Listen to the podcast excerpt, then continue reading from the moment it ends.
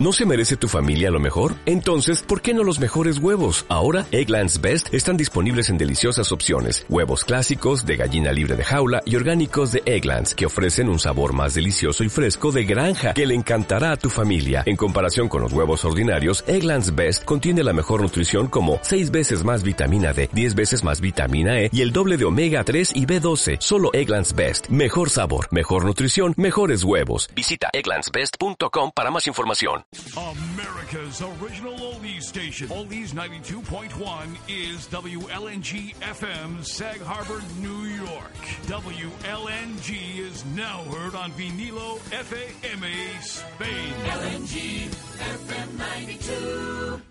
Vinilo FM, la música sobre ruedas.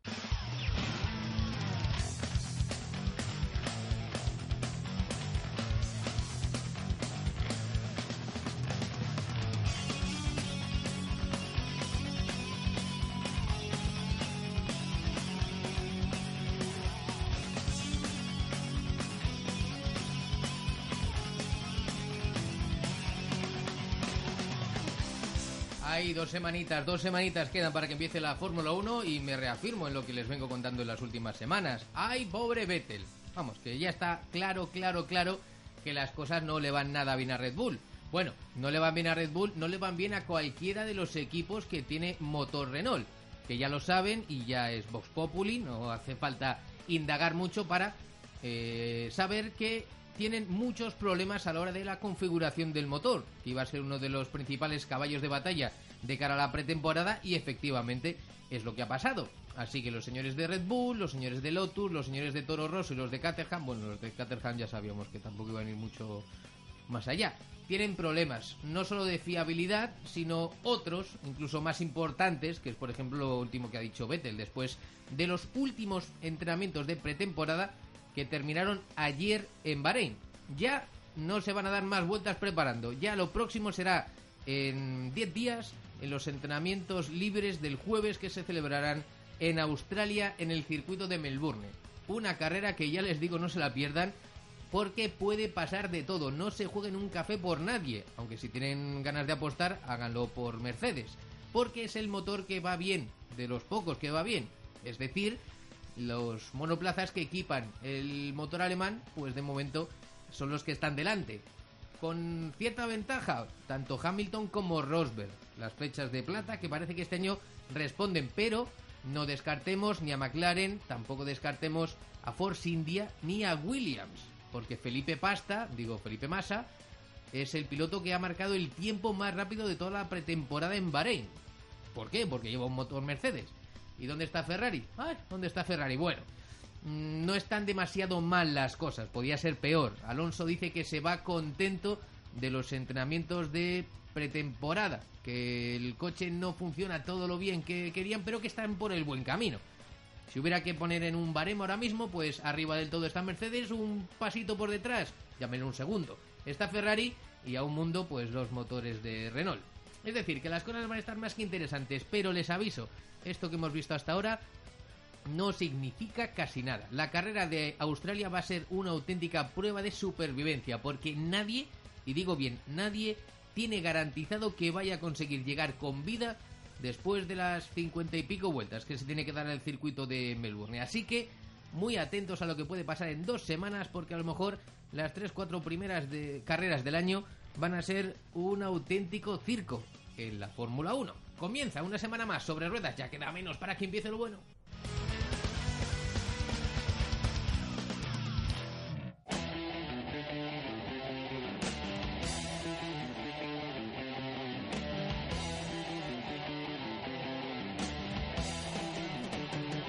Soy Quique Mencía, Alberto Espinosa está a los mandos de la parte técnica de este tu programa de motor y como no, vamos a empezar con un poquito de los Maiden, venga.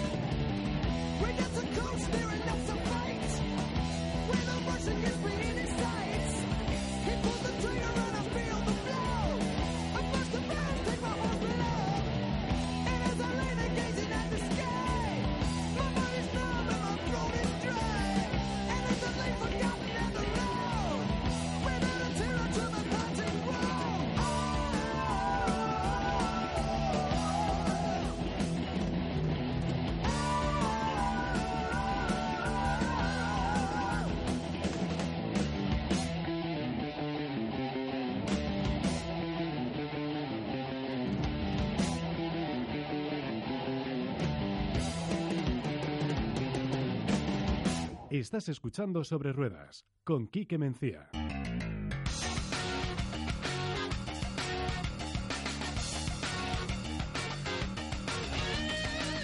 Si habéis pasado el fin de semana en otros menesteres, no os preocupéis que aquí os recordamos en titulares lo que ha acontecido en las últimas horas en el mundo del motor. Comenzando por los últimos test de pretemporada que acabaron ayer por la tarde en el circuito de Bahrein. Unos últimos test que no han hecho otra cosa que demostrar lo que hemos visto en los- las anteriores pruebas, eh, los días pasados. Los motores Mercedes están funcionando a las mil maravillas, Ferrari está un paso, un segundo por detrás y descalabro de momento para cualquier monoplaza que utilice motores Renault. La marca del fin de semana la deja Felipe Massa con el Williams que consiguió marcar el mejor crono y la máxima fiabilidad de momento sería para los eh, monoplazas Mercedes. Eso sí, de momento nadie las tiene todas consigo a la hora de poder ajustar la fiabilidad de cara al Gran Premio de Australia. Un premio de Australia, eh, tanto para Australia como para las tres siguientes carreras, ya sabemos los neumáticos que ha elegido Pirelli para arrancar el Mundial. En las tres primeras pruebas, es decir, en Australia, en Malasia y en China, se va a utilizar el compuesto blando y el medio, es decir, los pilotos van a rodar con los neumáticos con la pintura blanca y con la pintura amarilla. Para la cuarta prueba del Mundial utilizarán el duro, el naranja y el neumático blando. De momento sin novedades en unos neumáticos que parece no van a ser tan cruciales este año como en temporadas anteriores. También se aprobó la semana pasada una regla que ya veníamos barruntando durante toda la pretemporada y es que habrá un juego extra de neumáticos para la calificación en la Q3. ¿Y esto qué significa? Que los pilotos tendrán que disputar la Q3 porque no será con esos neumáticos con los que tengan que salir en la primera vuelta de la carrera, sino con los neumáticos con los que marquen vuelta en la Q2. Es decir, parece que esta temporada no veremos pasearse a los coches en la última tanda de cronometrados. Dejamos la Fórmula 1 y pasamos a las motos, porque siguen también los entrenamientos de pretemporada, en este caso repartidos por el mundo, pero los que nos interesan, los top, están en Australia. Donde un Jorge Lorenzo, algo cabreado porque no le han ido las cosas bien en los últimos días, hoy, bueno, esta pasada madrugada, ha conseguido marcar el mejor tiempo en Phillip Island, un circuito donde Bridgestone ha invitado a las categorías top de MotoGP ya lo saben, porque el año pasado fue uno de los circuitos donde más problemas hubo con los neumáticos y no quieren que les vuelva a pasar en la presente temporada. Por cierto, un Jorge Lorenzo que ya ha dicho no está nada contento con los neumáticos de esta temporada, no le fueron nada bien en los anteriores test y dice que todavía no tiene el punto cogido ni a la moto ni a los neumáticos. Todavía le queda tiempo para prepararse. Quedan muchos temas, los pasamos enseguida en la tertulia, pero vamos con otro poquito de música para introducir a nuestros tertulianos.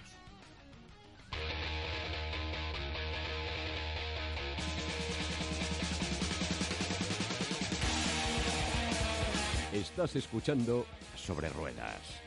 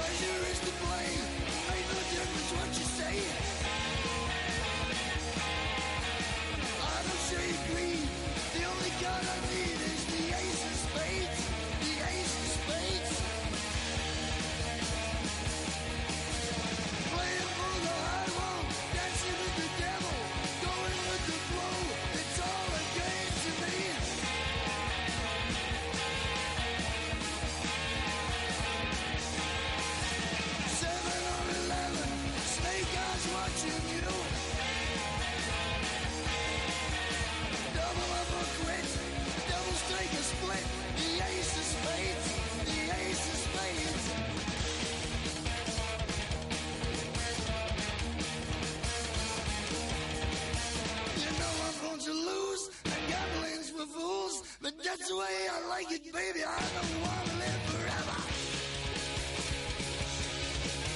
En las espadas vuelas de bastos, que es lo que está pintando para Red Bull. Olmo, ¿qué tal? Buenas noches. Buenas noches, un lunes más por aquí. ¿Sigues insistiendo en que puede haber sorpresa de Red Bull o similares en Australia? Yo soy de los que dicen que aquí nos gusta hablar mucho. eh, algunos entienden más, otros entendemos menos, pero aquí nadie sabe realmente qué es lo que ha sucedido en cada coche, en cada box.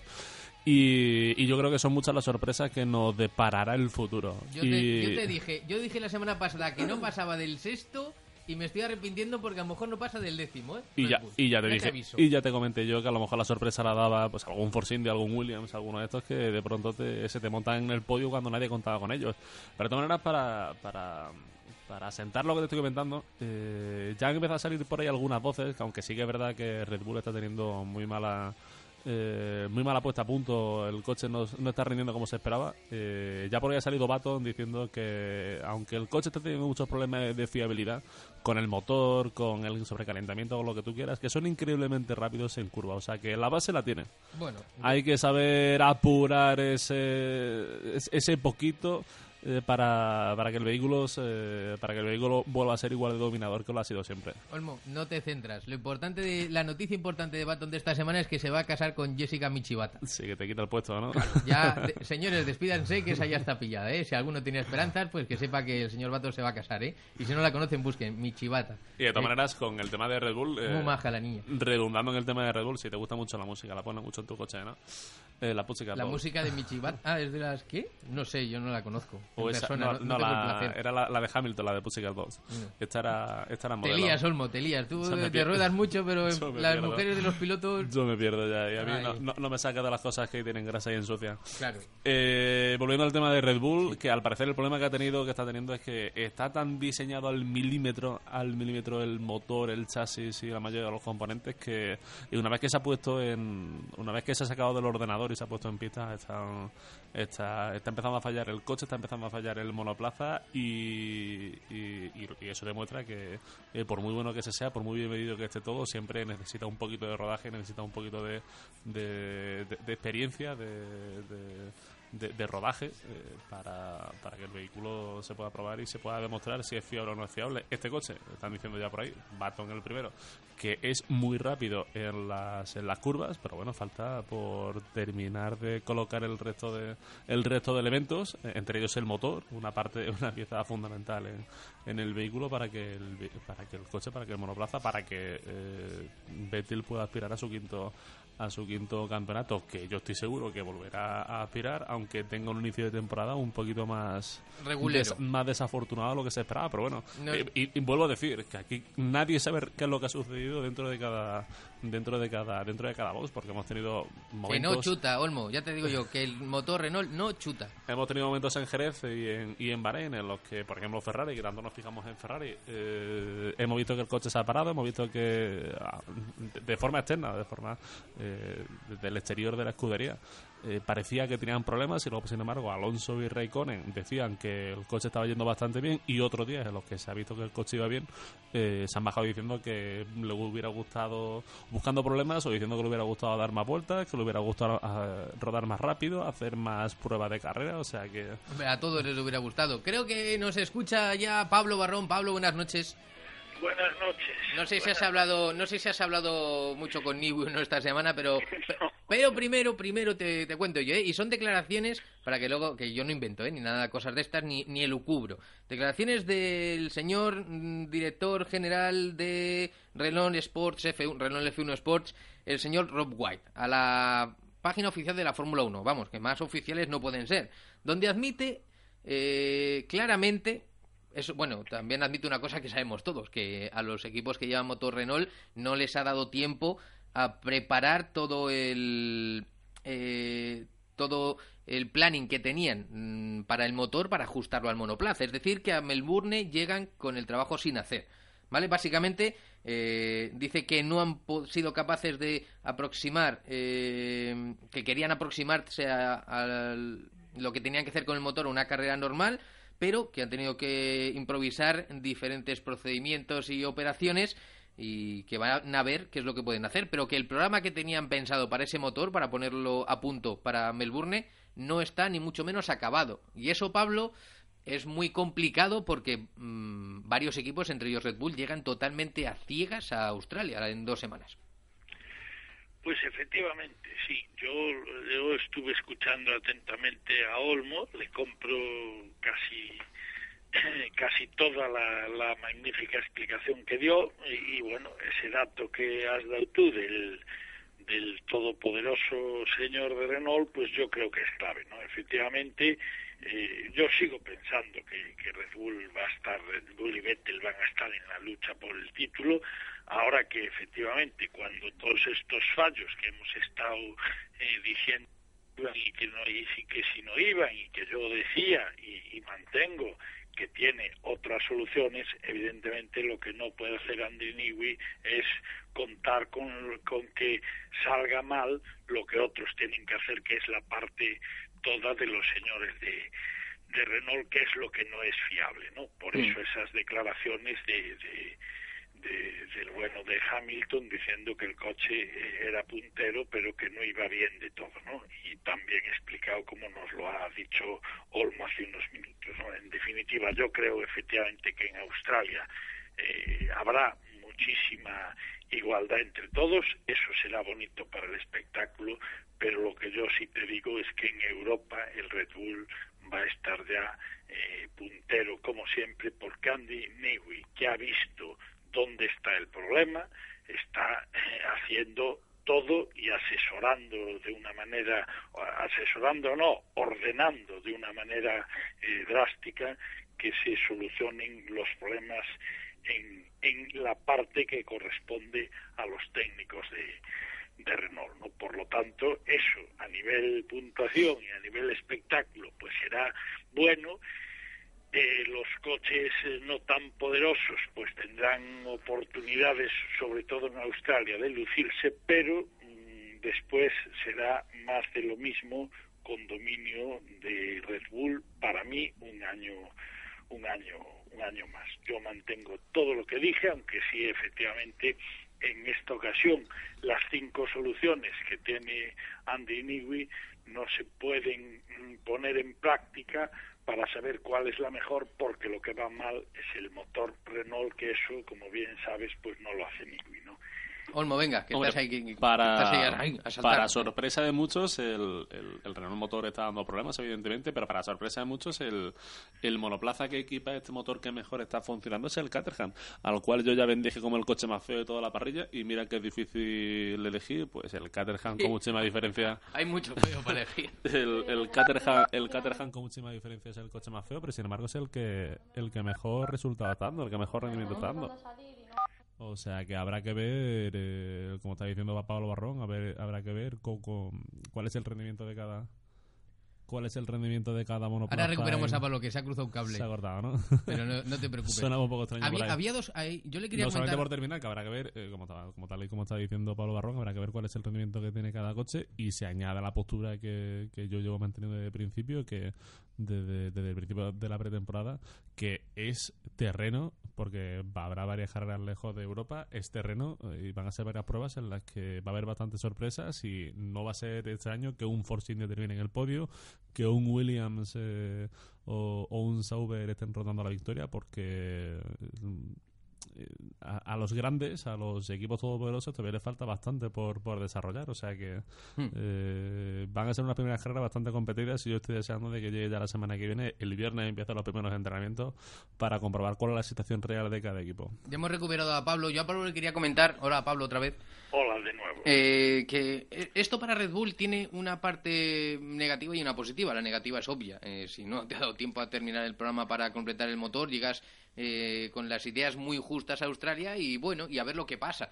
Y a esto se suma eh, que ahora mismo los coches con motor Mercedes parece que son los más rápidos, no sé si los más fiables, pero esto te pone nada más y nada menos que ocho monoplazas por delante. Y eso es malo, porque ahora mismo es muy difícil pensar que un coche con motor Renault, sea cual sea de los de la parrilla, Toro Rosso, Renault, eh, Toro Rosso, Lotus, Red Bull, Caterham, es muy difícil que pueda estar por delante de esos ocho primeros. Eso es lo malo. Lo bueno, entre comillas, para Red Bull es que nadie las tiene todas consigo. Es decir, nadie garantiza que vaya a llegar al final de las vueltas en Melbourne. Es decir, que a lo mejor esto del próximo, dentro de dos semanas, se convierte en una carrera de supervivencia. Y oye, que sé que perder tres segundos por vuelta, pero eso te va a garantizar un sexto puesto porque van a acabar siete pilotos, pues más de uno se lo va a pensar, ¿eh, Pablo? Justo, efectivamente. Yo creo que es lo que iba a decir un poco cuando se cortó, que al final, entre los problemas de Red Bull, lo bien que va el Caterham, como está diciendo Olmo, eso, ese- e- esos, los que van bien, van a ir bien un par de grandes premios, y los que se tienen que poner bien, como Red Bull, como Ferrari, que creo que tampoco va, ni mucho menos como, como, como piensan los que, los que dicen que por fin tienen un coche puntero ya, lo cual yo no dudo.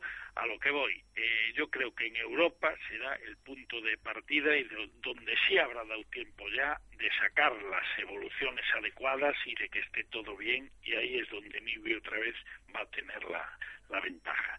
Y al final, pues eh, Caterham posiblemente lo haga muy bien en Australia si no, si no fallan, y en fin, todos los equipos donde eh, independientemente de cómo les vayan o no las cosas, van a empezar a estar justitos de presupuesto como todos los años cuando empieza Europa, ¿no? Y ahí y a partir de ahí pues tendrán que estar pues los cuatro de siempre, McLaren, Mercedes, Ferrari y, y- y Red Bull. Los que tienen dinerito. exactamente, y empezaremos a ver quién es quién en cuanto a las evoluciones que tienen, cómo las distribuyen y dónde hacen las cosas y, y, y todos esos temas ya internos de, de la F1 que, que, que, bueno cada vez se ven más claras por televisión porque cada vez se entiende más la- los telespectadores y la gente y hay más medios para conocer pues pues ese tipo de cosas de las que se hablaba, ¿no?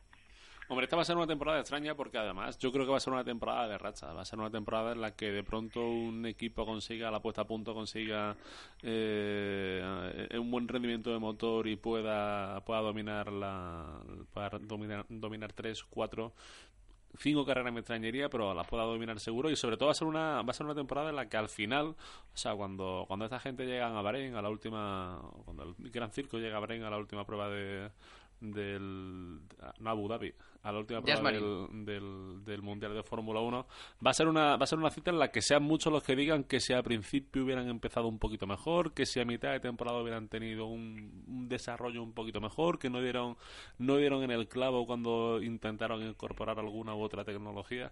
Yo creo que este año va a ser va a ser una sobre todo una temporada de lamentaciones. Al final va a ser muy espectacular va a ser de muchos cambios pero va a haber muchas lamentaciones sobre todo al final de temporada. Sí, pero date cuenta, y también Pablo que habla mucho de Europa, Europa, hay cuatro carreras hasta llegar a Europa y decir hay 100 puntos.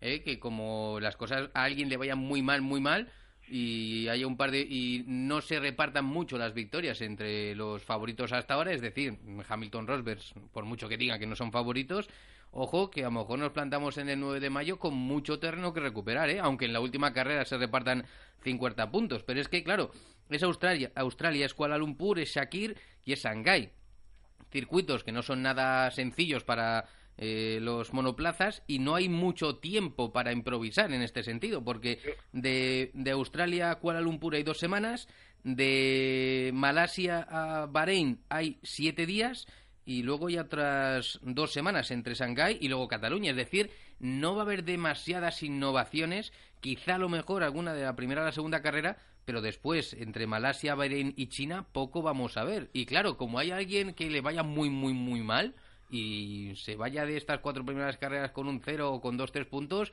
luego hay que remar mucho, ¿eh?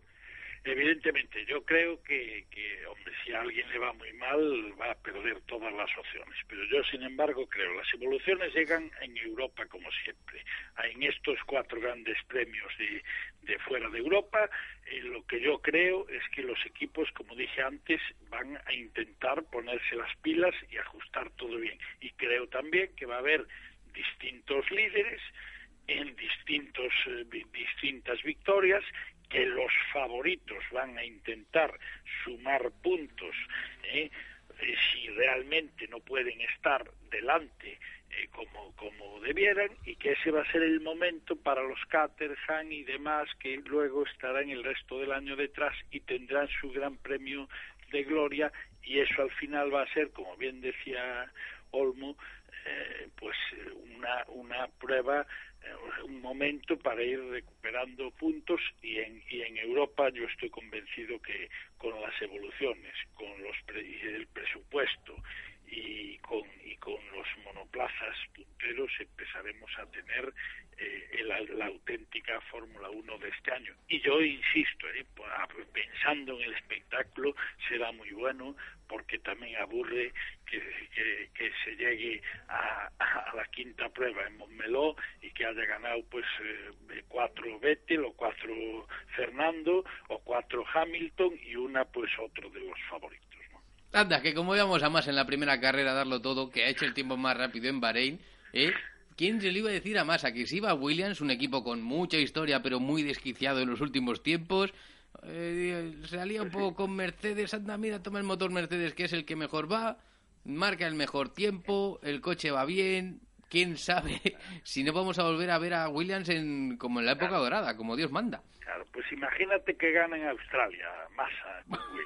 Yo sé más de uno en Brasil que se va a reír, pero vamos, claro, a claro. mandíbula batiente. Claro, pues puede ser un ganador. Tú imagínate que gana, es lo que yo te digo, gana Massa, no vuelve a ganar en todo el año, pero tiene su momento de decir, pues mira, por lo menos consigo ganar, que llevaba mucho tiempo sin, sin que me dejaran ganar, porque él dice que no le dejan ganar, no que no sea capaz ¿no? Pero bueno, eso es otra, un monográfico que podríamos hacer, ¿no? Eso, eso es una, una de las opciones, efectivamente, Massa y Williams. Los dos necesitan además victoria, porque Williams no cabe duda que es de las grandes de la de la de la Fórmula 1 de siempre. Eh, se han escrito, ha escrito grandísimos momentos, ha tenido títulos y tenemos siempre que, que respetar a un tipo como, como Frank Williams, que además que aunque está cada vez más desvinculado por edad y por salud, pero sí sigue siendo un emblema, ¿no? Bueno, eh, algún tema más que quería comentar con vosotros. Bueno, alguno que ya se ha confirmado, lo hemos dicho antes en titulares, que es que por fin las calificaciones parece que van a ser divertidas. Nos vamos a olvidar de, de las Q3 que veíamos el año pasado que eran infumables porque no... A ver, los, los equipos tenían su parte de razón. Si no voy a poder competir, pues ¿para qué voy a salir? Ahora ya saldrán por narices porque los neumáticos que valen para la carrera son los de la Q2. Eh, hace apenas tres días que se aprobó ya definitivamente por los pilotos esta, esta medida. Y bueno, oye, bienvenido sea para el espectáculo, ¿no? Ya, ya para que la gente le quede clara, los neumáticos que se usarán en la salida serán los de la Q2, así que en la Q3 tienen un juego extra pues para disputar y para que no haya que andar ahorrando neumáticos porque luego no funcionan. Sí, sí, a mí, yo insisto, a mí me parece, me parecen esas, esas soluciones.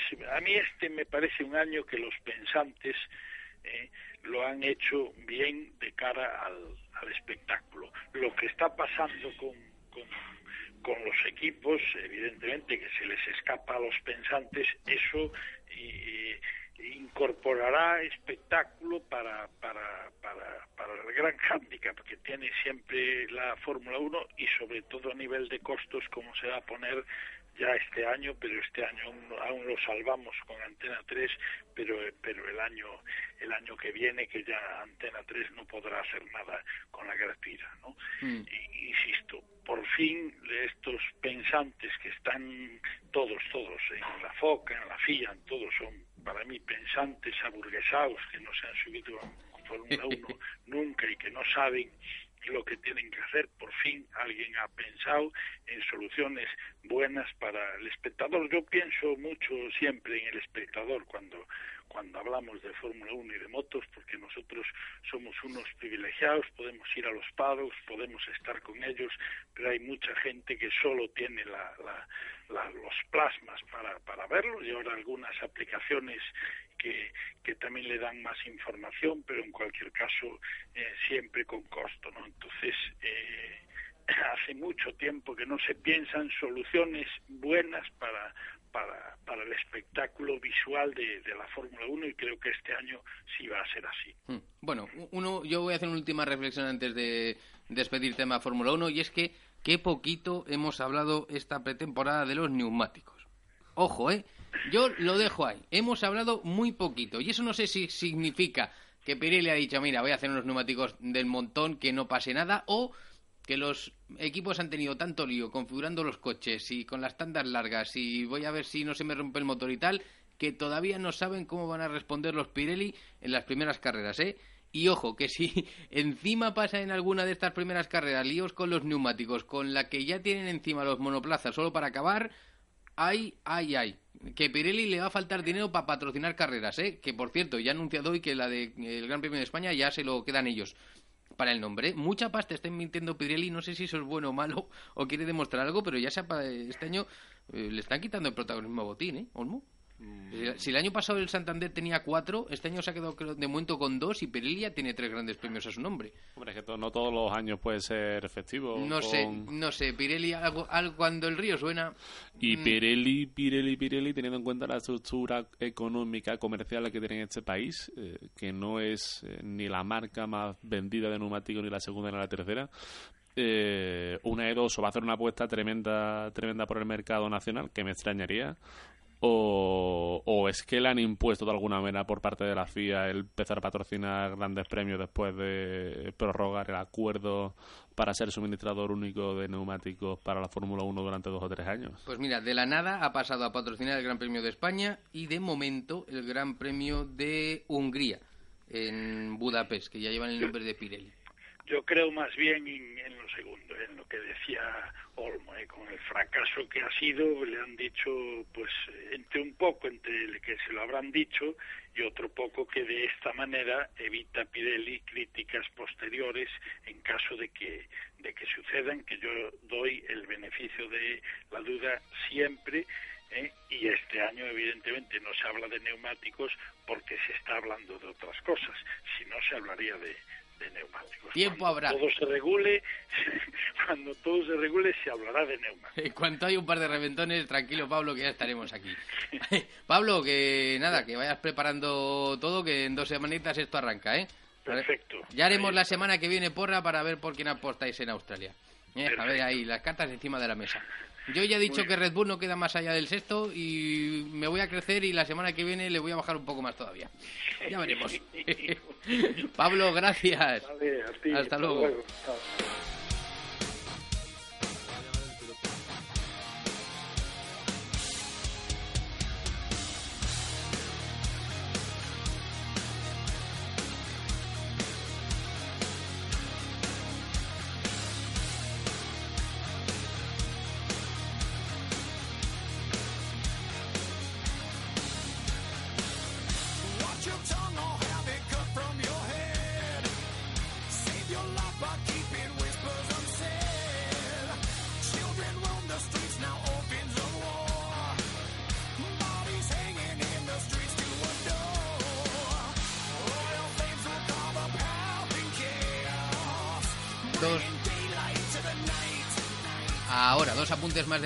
Antes de irnos a publicidad. El primero eh, es que Michael Schumacher, lo saben, eh, ha cumplido eh, el segundo mes en coma después del accidente. No news, good news, no lo sabemos. De momento no hay ninguna novedad sobre su estado de salud y es que sigue con ese coma inducido. Y también unas últimas palabras que han dicho los señores de Renault de última hora, que han dicho que va a ser un fin de semana inquieto el que van a tener que vivir en Australia. Ya les digo yo que sí, que va a ser inquieto. Venga, un poquito de publicidad y callemos las cuatro ruedas de los coches por las dos ruedas de las motos. Estás escuchando Sobre Ruedas. En tu día a día,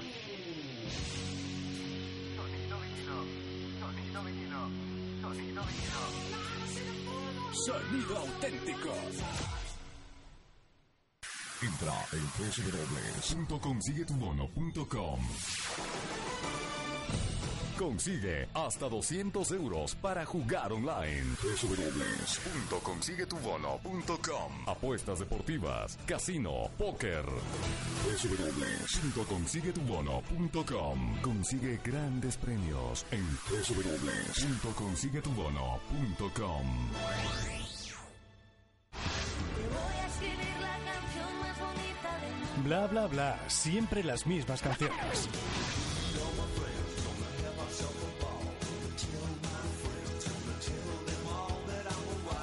Sonido vinilo, sonido auténtico. Toda la información del motor en Sobre Ruedas.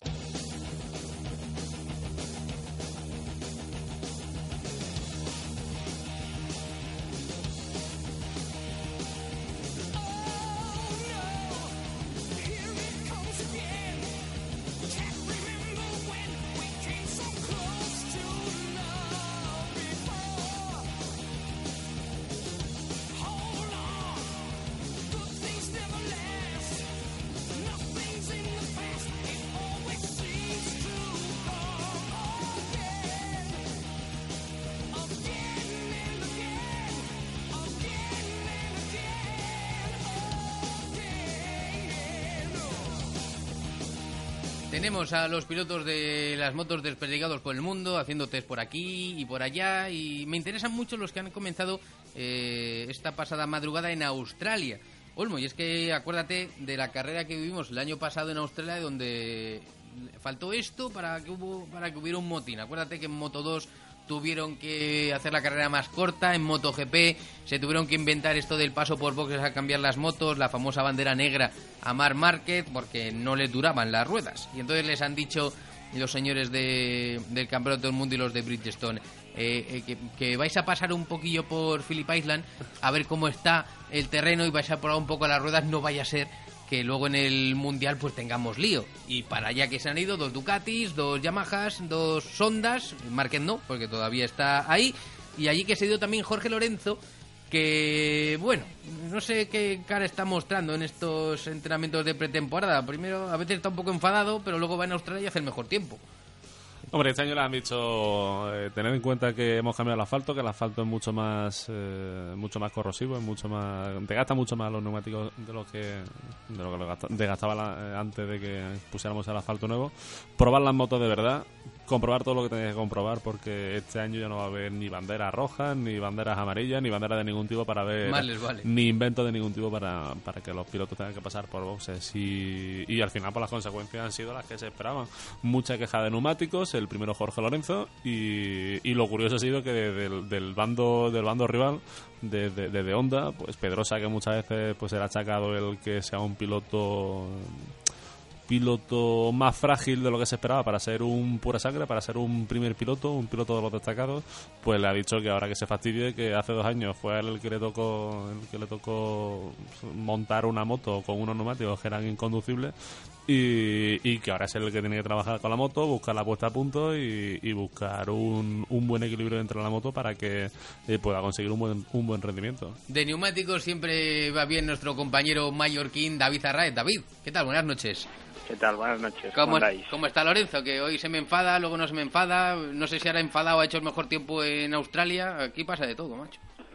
Sí, hombre, eh, no te extrañe que el cabreo haya hecho que o haya provocado que consiguiera el mejor tiempo, ¿no? Una, no, no he visto los entrenamientos, entonces no sé si ese tiempo de 1.29 creo que ha hecho y pico eh, es fruto de una vuelta o ha sido consistente, pero me parece un poco marciano que de repente a los organizadores se les ocurra ir a hacer test a Australia cuando están continuamente hablando de que hay que reducir presupuestos, de que hay que mejorar las condiciones sin gastar más, va, y ahora cogemos y nos vamos todos a Australia con lo que ello conlleva a hacer unos test. Sí, no, y sobre todo porque el, eh, Lorenzo tampoco le hacía mucha gracia. Bueno, creo que por lo que me cuentan, ni a Lorenzo ni a ninguno de los que han tenido que ir allí, porque básicamente dicen que todavía hay mucho por probar antes de que empiece la temporada y que hay otros pilotos que sí están probando, pero están haciéndolo en Qatar. Primera prueba del Mundial y vamos, donde mejor ahora mismo se pueden hacer las pruebas y más fiables de cara al principio de temporada. Pero claro, ya sabes cómo va esto de las presiones a red y han dicho a los equipos top, oye, a Australia, que allí es donde hay más lío con las ruedas y así probáis un poco de todo. Pero si hubiera sido por los pilotos, eh, de Australia nada, hubiera estado en Qatar, que es donde pueden afinar mucho más la moto de cara a la primera carrera precisamente en ese circuito. Claro, es que ahí tienen toda la razón. O sea, en Qatar más o menos vas a ir con la moto que tienes ahora. En Australia no. En Australia vas a ir con una moto muy cambiada de lo que tienes ahora. Entonces es un poco absurdo el irte ahora a Australia a probar unos neumáticos con una configuración de una moto que va a ser muy diferente porque no, no hay que olvidar que Australia es de las últimas carreras del mundial. Entonces, claro, es un poco absurdo. Yo creo que en realidad lo que han ido a probar es si el neumático aguanta o no en ese trazado, en ese, en ese mm, asfalto tan abrasivo, como, como ya decíais. Entonces, eh, vamos a ver si las gomas aguantan. Tengamos que hacer el paripé del año pasado, que fue ridículo. Espectacular, pero ridículo. Bueno, veamos lo que, lo que ocurre. Por cierto, Olmo, no sé tú qué opinas de Ducati que se baja de... Ya hablamos el otro día de las Factory las Open y bueno, ya según vayan pasando las carreras lo entenderemos bien. Pero Ducati de momento se baja de las Factory y se acoge a las motos Open, con lo cual va a tener más combustible, va a tener más motores durante el año, se tiene que quedar con la centralita que le dé Dorna. No sé si es que no van muy bien las cosas por ahí o han visto que no llegan. Hombre, quizás es un poco tarde para haber mm, para haber dado este paso, para haber tomado esta decisión, teniendo en cuenta que ya, han- ya se han disputado varias jornadas de test y, y ahora tiene que volver a adaptarse o tiene que volver a adaptar su moto a, a, una nueva normativa, una nueva, una nueva centralita, unas nuevas condiciones que y habrá que ver cuál es el rendimiento de esas motos en las primeras pruebas. Pero bueno, eh, también es verdad que se lleva viendo varios años y prácticamente de su llegada a MotoGP que la Ducati no están al nivel de las primeras monturas, no están al nivel de Honda, de, de, de Yamaha, incluso de Suzuki cuando han estado, Kawasaki cuando han estado, que también han sido capaces de tener sus momentos puntuales en los que, en los que han destacado. De hecho, Ducati, eh, que ha tenido, ha tenido grandes nombres encima de, o pilotando estas motos, solamente ha sido capaz de conducirla a Casey Stoner y un Casey Stoner muy jovencito en su segundo año de, en su segundo año de MotoGP, eh, que fue campeón del mundo,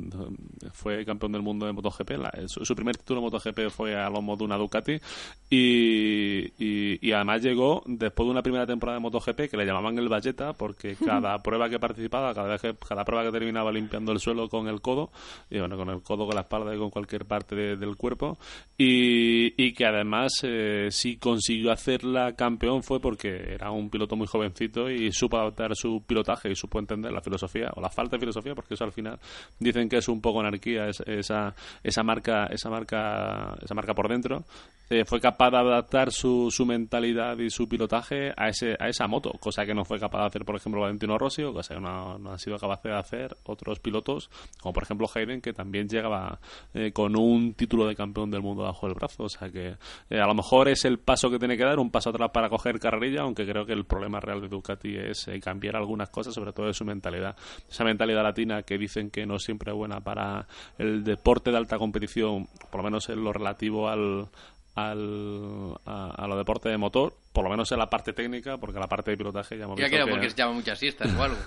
en la parte de pilotaje ya hemos visto que podemos estar a la altura de los mejores o incluso superarlos en repetidas ocasiones. Ya, pero yo creo que Arraez, no sé si estarás conmigo, que esta decisión de Ducati no hace más que quitarse de un poco de en medio, porque por mucho de las ventajas que ofrece las Open, si da ese paso es porque las cosas no, no chutan.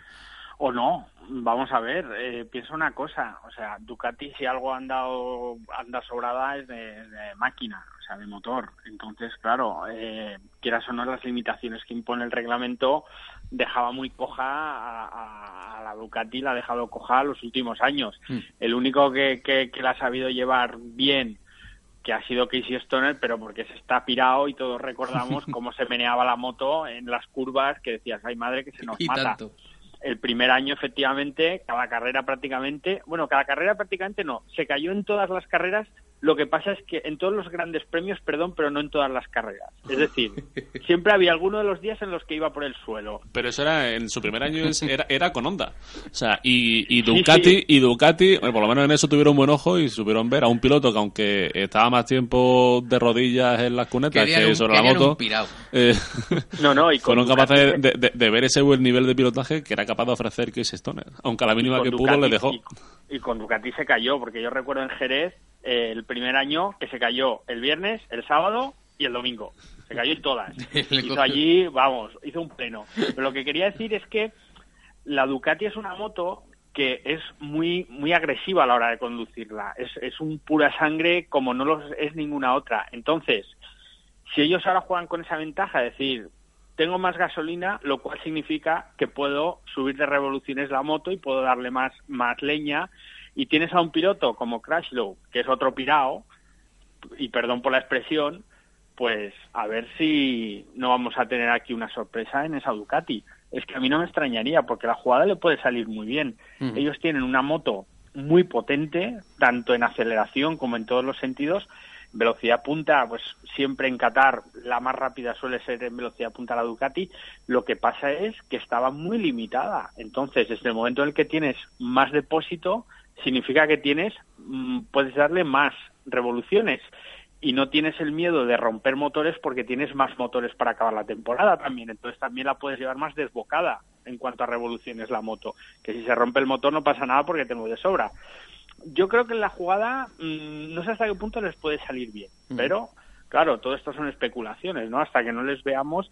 Y luego, por otro lado, eh, ahora mismo están precisamente, anuncia, han anunciado que se pasan a Open y están en Melbourne probando precisamente nueva centralita, etcétera, etcétera. Entonces, yo creo que la, juga- la jugada les puede salir bien, ¿no? Les puede salir bien.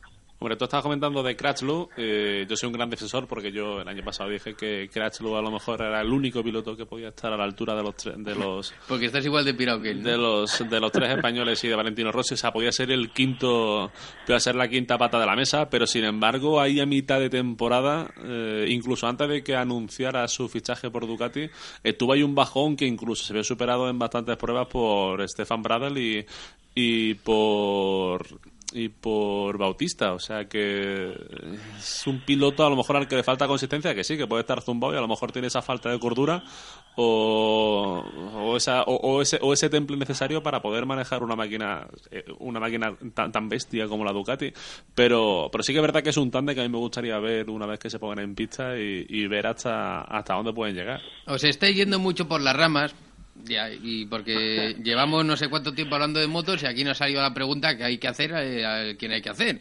Y es, David Arraez, eh, a los pilotos del paddock en MotoGP, que este año parece que va a haber un- alguno más o por ahí, les preguntan y siempre dicen lo mismo. Favorito, Márquez.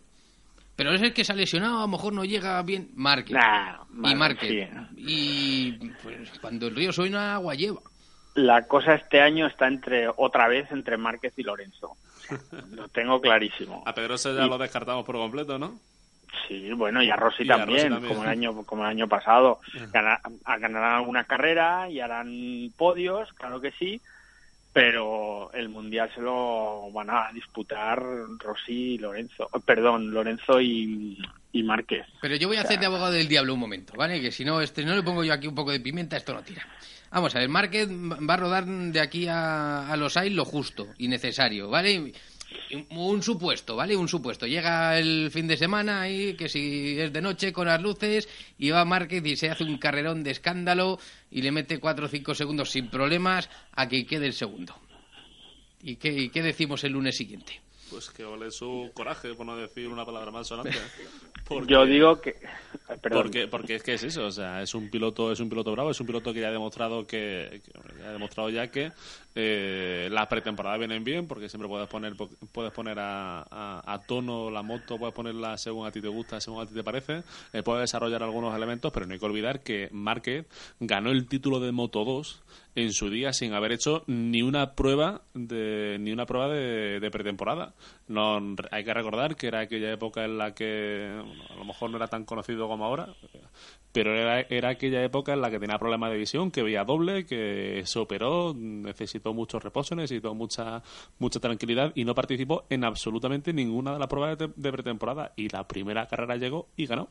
Y la gente se quedó sorprendido. De hecho, hay alguno todavía está con la boca abierta por aquella proeza. No, Si si, se si puede- yo lo decía un poco por el espíritu de los que son un poco más de Lorenzo y tal, de qué se haría en ese caso. Pues nosotros como españoles lo disfrutaremos y el italiano de turno, el inglés de turno, el alemán de turno, pues dirá, vaya tío plasta, porque, Mira, tiene, que- porque tiene 21 Olmo. años y le faltan 10 años de, que digo, de los de- dominación que absoluta. lo digo por Mira, los de, que lo digo por los de Mallorca, hombre, por Mira, los de Quique, Mallorca. el, el año pasado, eh, a, mitad, a mitad de temporada, estaba todo el pescado vendido, si te acuerdas, Mm. y fue ponerle el cambio Siemens a Lorenzo y la cosa vino por un pelo. En Valencia, y, y cuidado, con tranquilidad, no te vayas a caer.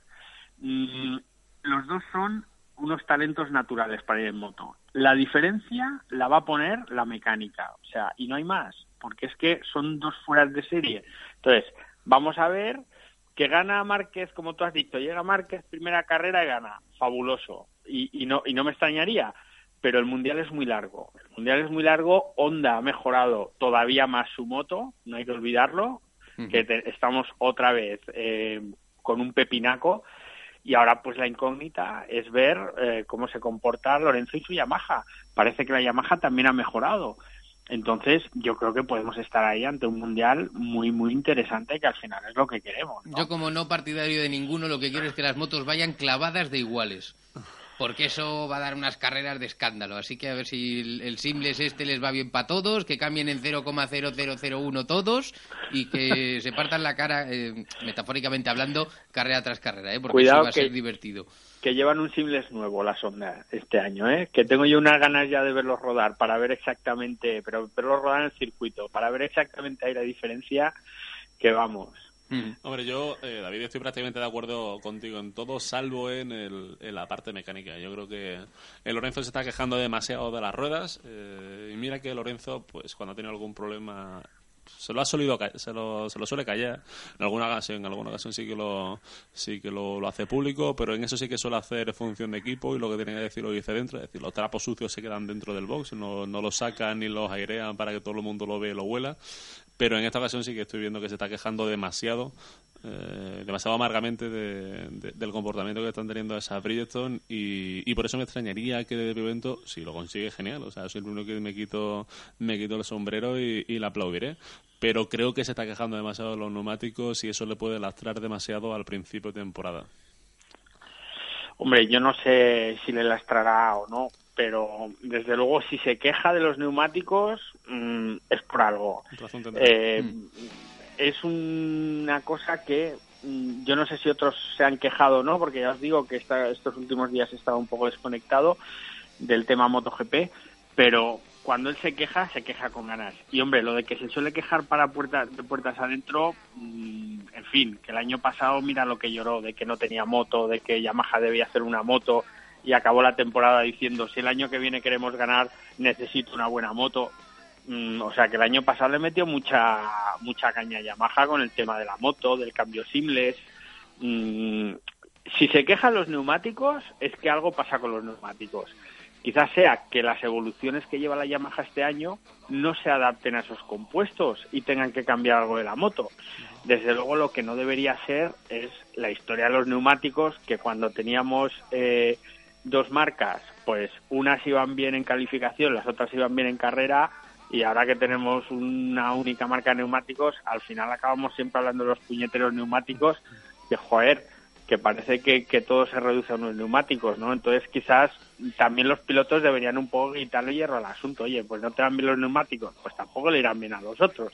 No lo sé, pues es una cuestión matemática. Ya hablan mucho de neumáticos en la Fórmula 1. Venga, Olmo, Oye, que David, cerramos. David, la última. eh, ¿Para cuándo ¿Para cuándo el anuncio del patrocinio de Movistar al equipo Yamaha? Y no hay que olvidar que esto no es una cuestión baladí, es algo muy importante, eh, es una inyección económica importantísima para el equipo Yamaha, que también en cierto modo, también ha habido algunas quejas porque ellos siempre han dicho que manejaban un presupuesto bastante inferior al de Honda, con el apoyo de Repsol, Sí, y, sí, y vamos. que esto le podría igualar en el, en el presupuesto y en la y en el trabajo para, para la temporada y para la, si- y para la siguiente temporada. Eso solo tienes que preguntar a Ernest Pues. Bueno, Hombre, como, tú, como tienes, a- como tú tienes ahí buenos contactos, te manejas bien eh, entre El tambalinas. problema está siendo Monster, la bebida energética. Que Monster, por lo visto, no quiere dejar eh, el sitio de privilegio que Sitio lleva, bueno. el sitio bueno, exacto, dentro en el carenado. Y entonces ahí está haciendo la historia, que está entre Monster y que se tiene que, no tiene que irse, pero tiene que reducir su espacio, evidentemente, y no están por la labor. Entonces es una cuestión ya de imagen de marcas. Pero si Monster está como patrocinador único del, del segundo equipo de Yamaha, por ejemplo, a Paul Espargaro Claro. este año se le verá de entero negro, se le verá como el caballero el caballero oscuro, ¿no? El caballero negro, ¿cómo era el personaje? Bueno, digo, De- depende, de la peli- depende de qué película te refieras.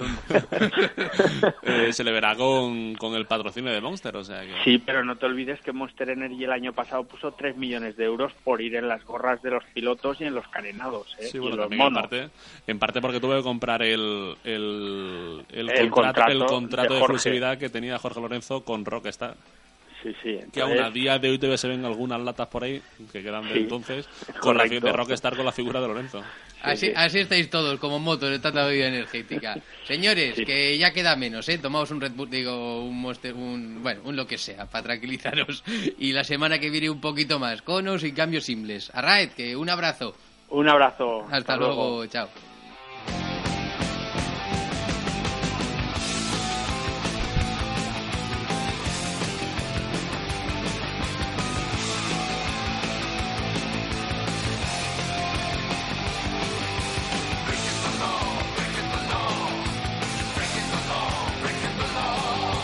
Venga, Olmo, que tienes un ratillo para hablarme, no sé qué querías contarme de rallies. Pues que hoy se ha confirmado la vuelta al Nacional de Rallys de esa pareja tan insigne, esa pareja eh, incalificable, porque todo buen calificativo es, es- se queda corto. Eh, Carlos Sainz vuelve al Nacional de Rallys junto a Luis Moya en el Rally de Islas Canarias. Participará con un Skoda Fabia U Rallycar. Es la primera prueba del Nacional de Rallys, un Nacional de Rallys que va a estar compuesto por 11 pruebas y, y- habrá que ver cuál es el rendimiento que tienen porque eh, es una prueba bastante abierta, con carreteras muy buenas, con mucha curva, muy bien, muy bien asfaltada, pero hay que saber muy bien qué montura llevar. Este, al final, pues Carlos Sainz tiene contrato con tiene contrato con Volkswagen, eh, tenía que llevar alguna de las marcas Uno de la marca, ¿no? alguna de las marcas del grupo y al final pues han decidido, han estado mirando varias cosas. eh, eh, optaba entre, en la costa decidirse entre un Porsche 911 y un, y un coche, pues un tracción total, un Skoda Fabia Rallycar y al final pues eh, ha terminado optando por esa tracción total que quieras que no, pues en las zonas reviradas eh, ofrece un grandísimo, Venga. un grandísimo rendimiento. O sea, vamos a ver. A- Alberto, nuestro técnico, ¿tú qué sabes de esto? Así, a ti si te dicen, oye, ¿tú con qué quieres correr esto? ¿Con un Skoda o con un Porsche? Olmo, no sé qué ha hecho Carlos Sainz para coger el Skoda, macho. Por mucho que sea tracción total, pero vamos, vamos a ver. Hombre, cada uno tiene sus virtudes y tiene sus puntos, sus puntos buenos y sus puntos, y sus puntos flacos. eh. Ay, cuánta tontería hay. Si, si- si es un bicampeón de rally, del mundo de rallies, pues eh, sus motivos habrá tenido y seguramente que no es eh, que no es por una apetencia o por simplemente porque tenga mayor fijación por la marca checa que por la marca que por la marca alemana. Pero bueno, habrá que ver sobre todo más allá de la montura que lleven o el vehículo que lleven, habrá que ver el, el- la capacidad que tienen para, para desenvolverse por los tramos. Eh, ya han demostrado en alguna ocasión. El año pasado corrieron el, el nacional histórico, el rally de España de- del nacional de históricos, consiguiendo la victoria. Y, y han esta pareja suele participar en al menos una prueba al año de hace un, de hace tres o cuatro años. O sea que están bien engrasados, se llevan bien entre ellos y, y, y no han perdido esa competitividad o esa capacidad de comunicación que tenían cuando eran profesionales. Hombre, y sobre todo habrá que ver cuál es la pronto, cuál es la capacidad que tienen de, de competir al mismo nivel o, a un nivel de a un alto nivel como el es el del campeonato de España de rallies que aunque no tiene la inscripción que tienen otras pruebas en la península esta es en el Islas Canarias pero sí que tiene una muy buena inscripción y, y muy buenos coches o sea que habrá que ver si optan a la victoria o, o- o si están lejos de, de esos otros nombres que, que van a van a formar parte de, de la competición o por ejemplo Luis Monzón que es el actual campeón de España de rallies Y hablando de, de campeones, hoy también me querías hablar de Sergio Vallejo. Hombre, Sergio Vallejo es un personaje, es un piloto, es uno de los, de los más queridos de este país. eh, eh, yo llevo mucho tiempo intentando o queriendo eh, que, nos acompañara una noche, que participara con nosotros en, una de estas tertulias, porque es uno de los pilotos más queridos por la afición, es un piloto de los más espectaculares, eh, coche que ha tocado, coche que lo ha hecho espectacular y suele arrancar muchos aplausos en cada curva por la que pasa.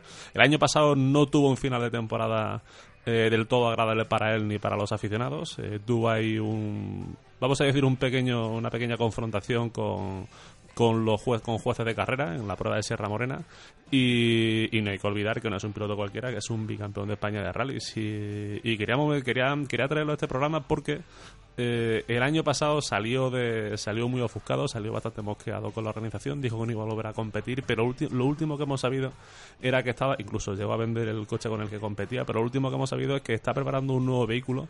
Eh, no sabemos exactamente cuál va a ser el, el programa que, que va a tener. Él dice que quiere participar en algunas pruebas y dar espectáculos, sobre todo, pues eso, dar alegría a los, a los aficionados, esos aficionados que eh, se, se denominan lobos, eh, bueno, él le llaman lobo y- y ellos también se, se denominan como fans del lobo. Y, y- y a ver cuál es el programa que, en el que participa, cuánta gente, o sea, cuántas carreras puede estar y, y sobre todo cuánto nos hace disfrutar. Ujú. Pues Sergio Vallejo, ¿qué tal? Buenas noches. Hola, buenas noches. ¿qué Bueno, tal? ya ha contado todo Olmo, así que te iba a despedir ya. Ven, Gracias. No, eh, que ojalá tu, tu mayor de los problemas fuera como Carlos Sainz, elegir un Skoda o un Porsche, ¿no? Para competir. Pues sí, ojalá, pero no es el caso. Yo eh, me tengo que buscar un poco la vida y, y yo creo que tengo una opción buena por lo menos para estar en el Rally Canarias y, y con mucha ilusión y ganas de, de estar allí. Bueno, Vamos a ver. ya nos ha contado un poco Olmo, pero ¿por dónde van los tiros para poder participar este año en el Nacional? Pues mira, eh, vendimos, como bien dijo, el coche que, que teníamos el año pasado y, y la verdad es que no encontrábamos coches eh, para, para hacer un coche igual, o sea, versión 2008. Hicimos una consulta a Federación y, y si nos permiten eh, competir con un coche 2010, que bueno, eh, según los franceses no va tan bien como el 2008 y yo tengo muchas ganas de demostrar que, que sí puede ir tan, tan bien, pero bueno, en fin, que es una apuesta eh, arriesgada, no en gran medida, pero bueno, pues es una, un coche novedoso y distinto y así que tendremos que hacer al principio por lo menos los primeros rallies rodar y, y ver si somos capaces de sacarle todo el jugo. Sergio, ¿hay mucha diferencia entre el 911 del, o el 991 del año 2010 y el del, y el del año 2008? Porque creo que sí que hay un- una pequeña, la mayor diferencia está en, está en el motor, eh, tiene un poquito más de cubicaje el del año 2010, pero luego pues en cuanto a tamaño, dimensiones, pesos y, e inercias No, es te- prácticamente te explico. igual. El- bueno, el 991 es, es muy distinto, pero ese es un coche versión 2013 o 2014 y ese coche yo creo que para rallies no, no creo que sea capaz de, de- pasar por los tramos porque es, es muy ancho, sobre todo en el tren delantero, respecto al 997. Pero este, con el que, del que estamos hablando, el versión 2010, es casi igual. O sea, simplemente tiene un poquito más de cilindrada, es 3.8 en lugar de 3.6 y como alrededor de 5 centímetros más de ancho de vía y, poco más. Después, la verdad que es muy muy parecido al, al 2008. O sea que yo creo que quizá el motor seguramente sea mejor, porque ese, ese poco más de cilindrada seguro que da un, rango de uso y facilidad de, de utilizar el motor, sobre todo cuando el, eh, bueno pues el agarre no sea óptimo y, tengas que rodar a bajas vueltas, seguramente que, será más fácil de utilizar. Pero por otro lado, el ancho de vías, pues sabemos que en pistas anchas seguramente no será un problema, pero en pistas estrechas, pues supongo que no será tan fácil de, de llevar como el otro. Bueno, pero si se sabe jugar con los bajos y tiene mejores recuperaciones, eh, seguramente eh, pueda dar un mejor rendimiento que el, que el del año 2000, del año 2008, ¿no? O sea, no vaya a estar en, en tanta desventaja en esos tramos revirados como, como sucedía antaño con los cuatro ruedas motrices. Andar fino, andar fino y no como Raikkonen cuando iba por ahí por los rallies de Dios. Un poquito más y ya está. Sí.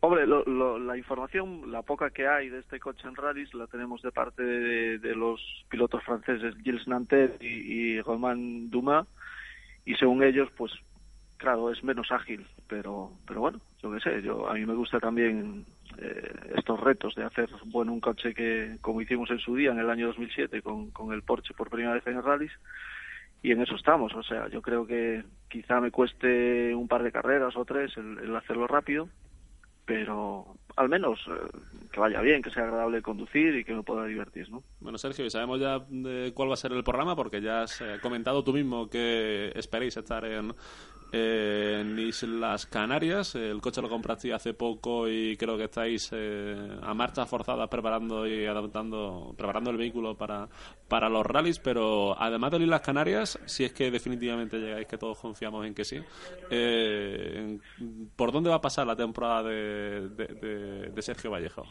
Pues mira, te explico un poco. Eh, también hicimos otra unidad igual del 2010 para un piloto portugués. Haremos test con él este jueves. Ellos corren ya este fin de semana, con lo cual estaremos allí siguiendo de cerca un poco las evoluciones de ese coche que, que ayudamos a construir. Y a partir de ahí, pues como bien dices, vamos a marchas forzadas y esperamos poder llegar a, a tiempo para salir en Canarias. Y a día de hoy eso es lo que tenemos eh, en mente y lo que tenemos más probable de llegar a, realizar, ¿no?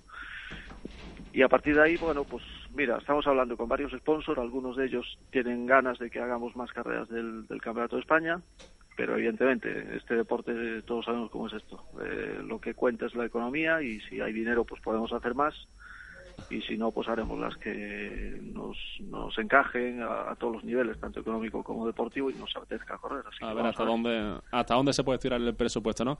Eh, ¿Qué te ha hecho pensar? Porque no quiero preguntarte, porque de eso se ha escrito mucho, se ha hablado mucho de los motivos por los que te peleaste con la federación, pero ¿qué te ha hecho pensar eh, otra vez en volver a participar en el Campeonato de España de Rallys?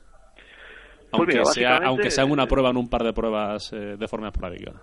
Sí, yo creo que, que también, eh, bueno, por un lado yo también eh, soy consciente y, y reconozco que a veces en, en caliente, cuando estás en plena competición, pues la cabeza no funciona todo lo fría que, que debiera, pero vamos, yo trato de, de- de controlar mis, eh, mis prontos, con lo cual eh, lo que pasó en Córdoba creo que no, no fue exactamente un, enfado con la federación, sino más bien con algún comisario deportivo que quizá, y yo así lo entiendo y así lo manifesté, quizás eh, se equivocaron en algunas decisiones, pero ojo, yo también reconozco que, que el reglamento está para cumplirlo y que, eh, bueno, en cierto modo, nosotros fuimos un poquito más allá del límite del reglamento, pero todo partía de, de un fallo grande de la organización. Claro, que, por eso que el, reglamento está no solamente para los pilotos, sino también para la organización.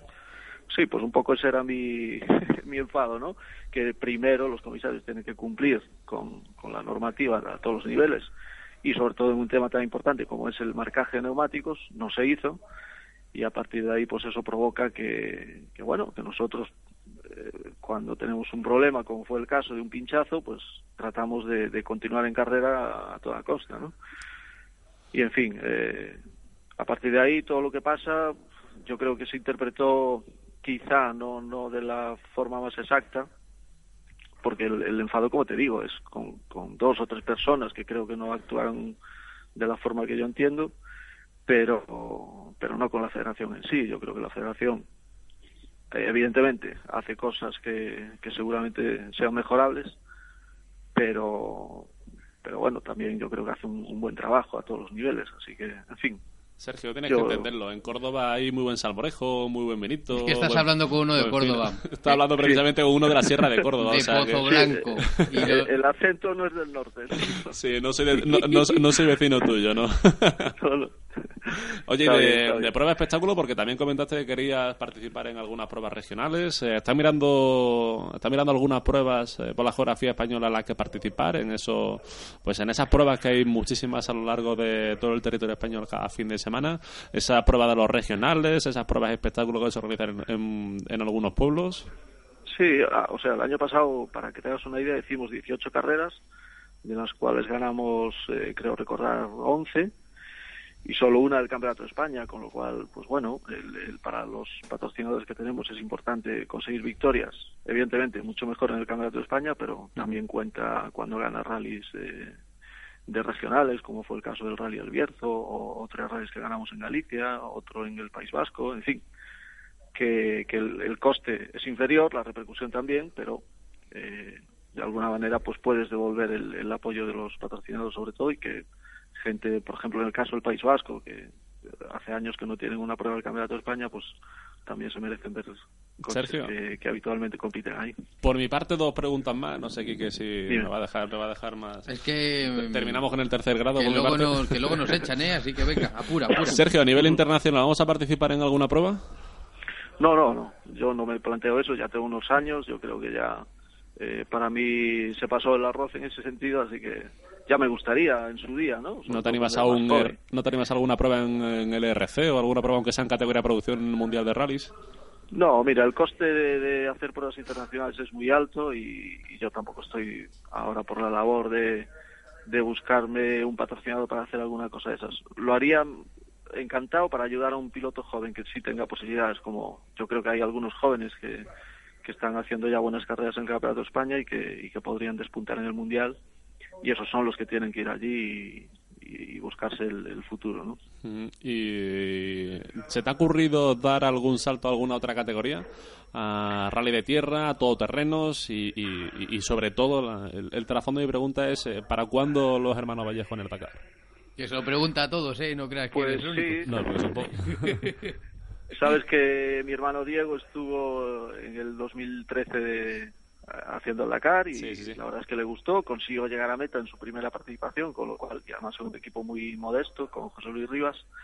Así que, bueno, el gusanillo ya nos picó por ahí, así que eh, no lo descarto, tengo ganas de, de intentarlo, pero de momento quiero seguir haciendo rallies de donde el prime la velocidad más que la resistencia y, y sobre todo con un coche como este que me hace ilusión, con el Porsche, así que ¿Y nacional de rally de tierra o de todoterrenos? Por no irnos, no irnos tan lejos y así dormir en hotel y no dormir en una jaima. Sí, los rallies de tierra me encantan. La verdad es que hice pocas carreras en tierra, conseguí ganar en una con, con un Mitsubishi y, y, en fin, disfruto mucho corriendo en la tierra, pero sabes que a veces si te dispersas, pues no haces las cosas bien y yo prefiero centrarme en un programa concreto con un solo coche y y bueno, pues esa es un poco mi filosofía de las carreras. ¿no? Bueno, pues yo poco más, solo desearte mucha suerte, que apuréis eh, con la preparación del coche, que si vais muy mal yo cojo a Olmo, te lo mando para el norte con un martillo y lo que haga falta, ¿eh? Aunque sea para llevar las ruedas Pues de un mira, sitio a otro. mañana es fiesta aquí, pero nos va a tocar trabajar todos los días de fiesta, fines de semana, en fin. eh, yo creo que soy optimista, yo creo que sí podremos estar en, en Canarias, así que va, vamos a trabajar y además cuando lo haces con ilusión, pues mira, encantados. Pues eso es lo que esperamos, eh, verte compitiendo y teniendo buenas noticias de cara al Nacional. Así que muchas gracias. Muchas gracias a vosotros, un abrazo a todos. Hasta luego.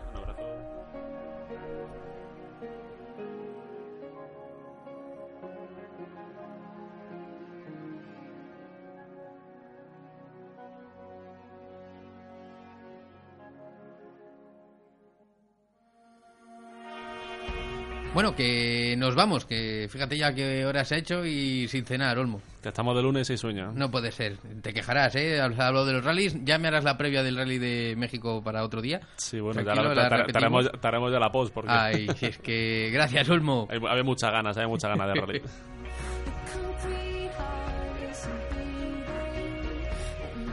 Hasta aquí una edición más de Sobre Ruedas. Pasen una feliz semana, disfruten con la mejor música en Milenio FM, con los mejores programas de motor. Nosotros volvem- volvemos en siete días.